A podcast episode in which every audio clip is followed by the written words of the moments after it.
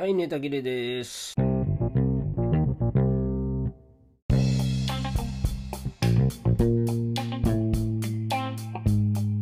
あのドラマ見ててあのなんああるあるなんでしょうけど絶対それ自然じゃないよなっていうね演技のうちの一つあってあの気にまあ毎回気になるっていうか気になりし気になりすぎて集中できない時あるんですけどねあの電話がかかってきてなあの驚きのニュースの時にね、えー最初こう右耳でこう取ってたやつを「な何?」とか言ってあの次左に受話器置き換えますよね。えいやその「えーもしもし?」とか言ってね「えーそんなことあったんですか?」って普通そのまま右でと右で受けてたら右の耳でずっと聞くかなってそれが多分一番自然かなと思うんですけどなぜかドラマとか映画ってあのえ？っていうような目した後に一回右耳から外して左でもう一回聞いてそれでなんなんなんだって？みたいなこと言いますよね。あんな風にしてる人います？あの私だけなのかな？そんなそれを違和感感じてるのはね。うん。まああのそれだけなんですけどね話ね。うん。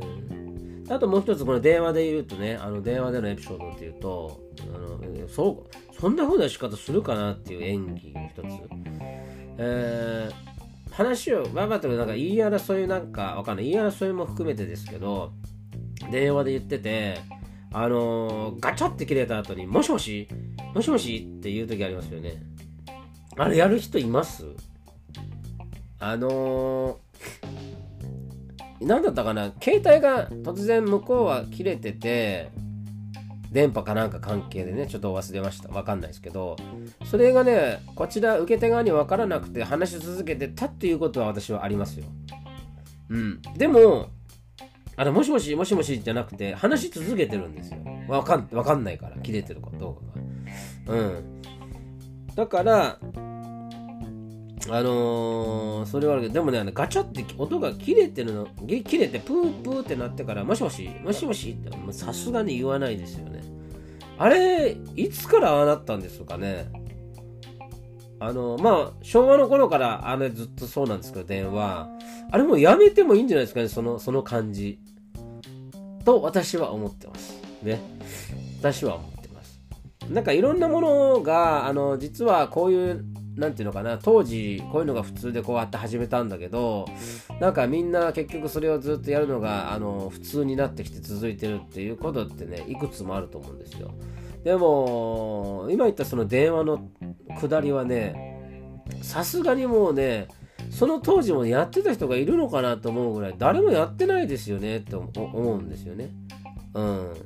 なんかあれやらなくていいんじゃないかなというのがありますね。で、先日ね、あのドラマあの見てて、あの、はやぶさ消防団ね、えー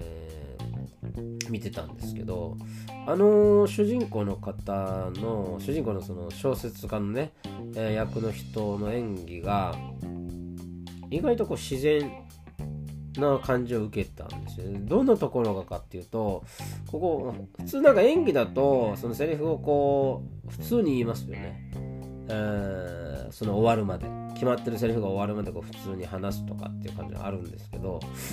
なんかね、その人がやったの、でも自然にね、会話をしてると、こう話してる時にこう虫が飛んできたりして、こう、うんとか言ってね、うん、あなんだっけな、あの、とか言って、途中な何を言おう言おうとするか忘れて、ああ、そうだそうだとか、例えばね、そんなことって自然自然に話してるとあると思うんですけど、そういうのってドラマってないなと思ったんだよね。うん。だけどね、あの、その、はやぶさ消防団の、うん、その、うんね、小説家役の人は、なんかこう、話をしてて、うん、なんかこう、途中こう切れて、あうん、なんか途中ちょっと気が散って、あ、あそうだみたいな感じで、演技がちょっとあって非常に自然だなと。で、あと、あのーいろんな、なんていうのかな、あリアクションが大げさじゃないっていうところが、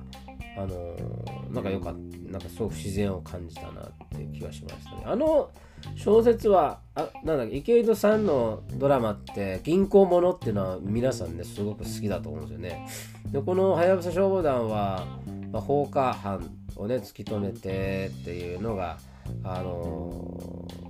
なんかその趣旨のね、まあ、ちょっと一風変わったあの犯人探しというか完全懲悪というかいうのを感じだったんですよね。まあ、それはそれでなんか新しいなんか良さがねありましたよね。うん。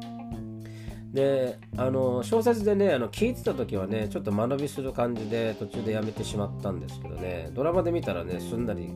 次が見たい次が見たいと思うようになりましたよね。うん。あれは良かったかなという気がしますね、まあ、ちょっとねそのあのなんだドラマのね、えー、不自然な感じ、えー、ですねもうあの電話のあのくだりね、えー、そろそろ新しい令和時代のね、令和バージョン作った方がいいんじゃないかなと、えー、思う今日この頃でした。それでは。